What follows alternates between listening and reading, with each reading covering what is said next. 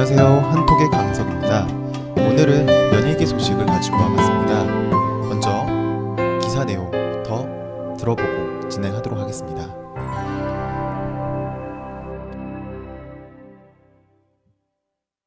음원 차트 개편안이 27일 자정부터 적용된다. 그간 공정성을 저해한다는 이유로 음원 차트의 추천 제도를 일제히 폐지한 음원 유통사들은 이번에 영시 음원 발매 방식을 개선하고 나섰다. 이에 따라 멜론, KT 뮤직, CJ ENM, 벅스, 소리바다 등 국내 주요 음원 유통사는 일부 차트 운영에 대한 개편을 단행한다. 이달 말로 알려졌던 개편은 27일 자정부터 적용된다. 영시 발매 음원은 당일 오후 1시에 순위가 반영되고 정오 12시부터 오후 6시까지 발표된 음원에 한해 실시간 차트 순위가 반영될 예정이다. 네, 이번 달 2월 27일부터 실시간 음원 차트가 개선이 된다는, 개편이 된다는 그러한 소식이었는데요. 음, 공정성을 저해한다. 그러니까 공정성을 침해한다. 공정하지가 못하다. 이런 이, 이야기인데 왜 공정하지 못한지에 대해서 못하다라는 이야기가 많이 나왔는지에 대해서 먼저 이야기를 해볼게요. 음, 음원 차트. 이제 한국에서 이제 큰 음원 회사들, 그러니까 음악을 제공하고 들을 수 있는 그러한 사이트들이 멜론, KT 뮤직, CJ ENM, 벅스, 소리바다라는 큰 음원 시장이 있었어요. 그런데 그 음원 시장에서 각각 각각의 회사들마다 자신들의 기준에 따라서 뭐 실시간으로 1시간 단위로 하는 곳도 있었고 5분 단위로 하는 곳도 있는데 각 매 시간마다 가장 인기 있고 가장 사람들한테 인기가 많고 가장 많이 듣고 있고 하는 노래를 1위부터 100위까지 쭉 줄을 세워서 표시 표시를 해버렸어요. 뭐 이거는 사실 음, 한국에 있는 이런 음, 음악 시장뿐만이 아니라 다른 나라에 있는 음원, 음악 시장에서도 굉장히 많이 하고 있는 시스템이긴 한데 이제 문제가 되는 건 뭐냐면 어, 보통의 사람들이 그렇게 이제 정말로 내가 좋아하는 가수들을 이렇게 많이 듣다 들으면 그것이 이제 차트에 적용이 돼서 그 노래, 그 가수의 노래가 순위에 높은 순위에 올라가게 돼요. 그런데 특정 팬들이 굉장히 많이 열, 열성적으로 많이 들어주고 응원해주고 그렇게 하다 보면 그것도 마찬가지로 음원 차트에 영향이 크게 끼친다는 거죠. 사실 팬의 입장에서 생각을 해보면 아, 내 가수가 정말 잘 됐으면 좋겠는 거잖아요. 그러니까 지금 이 시대에 가장 이슈가 되고 가장 성공한다라고 이야기가 되는 거가 음원 차트에서 어 뭐 줄을 세웠다. 그러니까 음원 음원 차트에서 1위부터 뭐 10위까지 쫙 다 차지를 했다라거나 혹은 뭐 오랫동안 음악 차, 음원 차트 순위에서 계속 상위권에 있었다. 뭐 이런 이야기들 많이 나오면 성공했다. 혹은 어, 딱 시작하자마자 발매하자마자 1위를 했다. 뭐 이런 이야기들을 이제 많이 하, 이야기를 하게 되면 아 그 노래 그 가수는 성공했다라고 이야기를 했었어요. 그래서 팬의 입장에서는 이거를 이제 성, 내 가수가 내가 정말 좋아하는 가수니까 응원하고 싶잖아요. 잘하고 싶, 잘했으면 좋겠잖아요. 인정받았으면 좋겠는 거잖아요. 그러니까 이제 정말 계속 그거를 이제 무한 반복 계속 듣는 거고 그리고 계속 다운로드 받는 거고 그리고 어, 계속 듣는 거죠.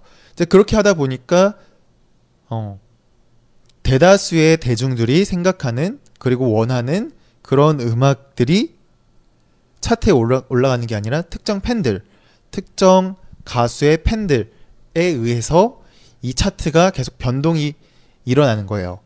근데 이게 어떤 한 팬들, 어떤 가수의 특정 가수의 특정 팬들만 이러는 거가 아니라 이게 이제 가수와 가수, 아이돌과 아이돌 간에 이제 경쟁이 이제 생기기 시작하면서 어, 경쟁이 붙으면서 이제 팬들 사이에서도 이제 이거가 이걸로 이제 싸우기 시작하는 거죠.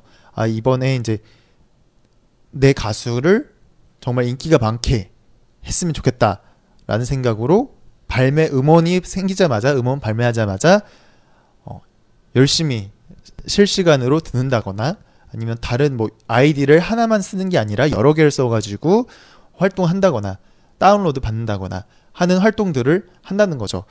그런데 이게 또 문제가 되는 건 뭐였냐면 사실 대중들은 굉장히 많아요. 다수예요. 사실 대중들이 많은 다수의 시간, 다수이기 때문에 팬이 아무리 많고 그래도 이거를 영향을 끼치기가 많이 힘들어요. 그리고 팬이 많으면 사실 그것도 어느 정도 인정을 해줘야 되는 거죠. 그런데 문제가 되는 건 뭐냐면 대중들이 평소에는 그렇게 많이 있을 있는 시간, 예를 들면 이제 낮, 낮 1시, 뭐 낮에 한 3시, 4시 뭐 이런 시간대에는 사람들이 음악을 많이 듣는 시간이잖아요. 그러니까 이런 거 그 시간대에는 팬들이 열심히 하거나 어 그래 그렇게 해도 별로 이제 티가 안 나요. 표시가 잘 안 나요.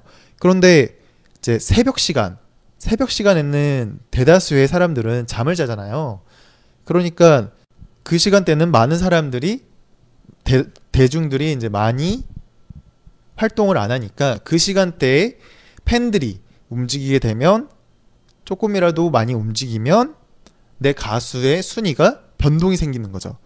그래서 이, 이거를 이용해서 음악 가수들도 음악 작업을 하는 가수들도 어, 새벽 시간대 음반을 발매하는 경우가 많아진 거고 그러다 보니까 특정 시간대에 이게 몰리면서 가수들 간의 경쟁 을 이제 부추기게 되는 그런 결과가 지금 일어나고 있었어요. 계속. 그래서 굉장히 이거는 팬덤, 팬 간의 경쟁을 심화시키게 됐고 그리고 공정하지가 못하다. 이거는 특정 팬들에 의해서 실시간 차트가 어, 움직여지는 그런 구조다. 그리고 정말 조, 좋은 가수들, 어, 물론 이제 그 내가 팬으로 있는 내가 좋아하는 가수들의 노래도 좋지만 그 가수가 많은 음원 차트 상위권을 차지하게 되면 그만큼 다른 가수들의 입지, 그런 위치가 많이 줄어드는 거잖아요. 그래서 뭐 새로운 가수들이나 인디 가수들이 인디 가수들이 다시 알려지고 인기가 많아질 수 있는 그런 기회들이 많이 적어진다. 라는 의미에서 공정성의 논란이 굉장히 많이 있었어요.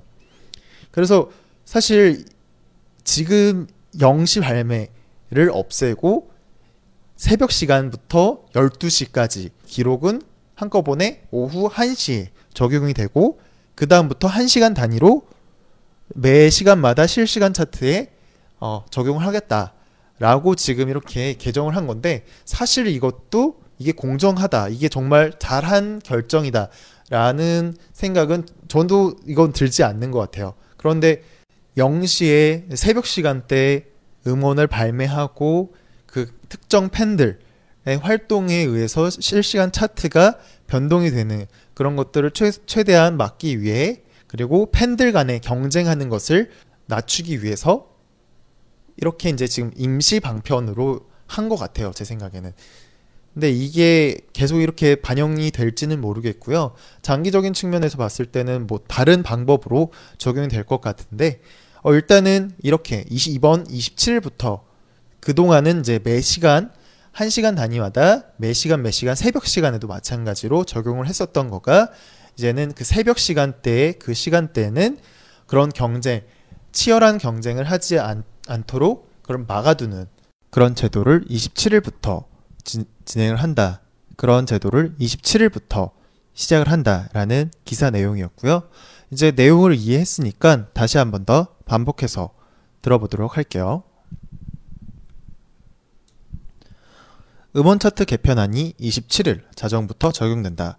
그간 공정성을 저해한다는 이유로 음원 차트의 추천 제도를 일제히 폐지한 음원 유통사들은 이번에 영시 음원 발매 방식을 개선하고 나섰다. 이에 따라 멜론, KT 뮤직, CJ EMM, 벅스, 소리바다 등 국내 주요 음, 국내 주요 음원 유통사는 일부 차트 운영에 대한 개편을 단행한다. 이달 말로 알려졌던 개편은 27일 자정부터 적용된다. 영시 발매 음원은 당일 오후 1시에 순위가 반영되고 정오 12시부터 오후 6시까지 발표된 음원에 한해 실시간 차트 순위가 반영될 예정이다. 음원 차트 개편안이 27일 자정부터 적용된다. 그간 공정성을 저해한다는 이유로 음원 차트의 추천 제도를 일제히 폐지한 음원 유통사들은 이번에 영시 음 영시 음원 발매 방식을 이번에 영시 음원 발매 방식을 개선하고 나섰다. 이에 따라 멜론, KT 뮤직, CJ ENM, 벅스, 소리바다 등 국내 주요 음원 유통사는 일부 차트 운영에 대한 개편을 단행한다. 이달 말로 알려졌던 개편은 27일 자정부터 적용된다. 영시 발매 음원은 당일 오후에 당일 영시 음 영시 발매 음원은 당일 오후 1시에 순위가 반영되고 정오 12시부터 오후 6시까지 발표된 음원에 한해 실시간 차트 순위가 반영될 예정이다. 네, 오늘은 여기까지 진행을 하도록 하겠습니다. 다음 시간에 또 뵙도록 할게요.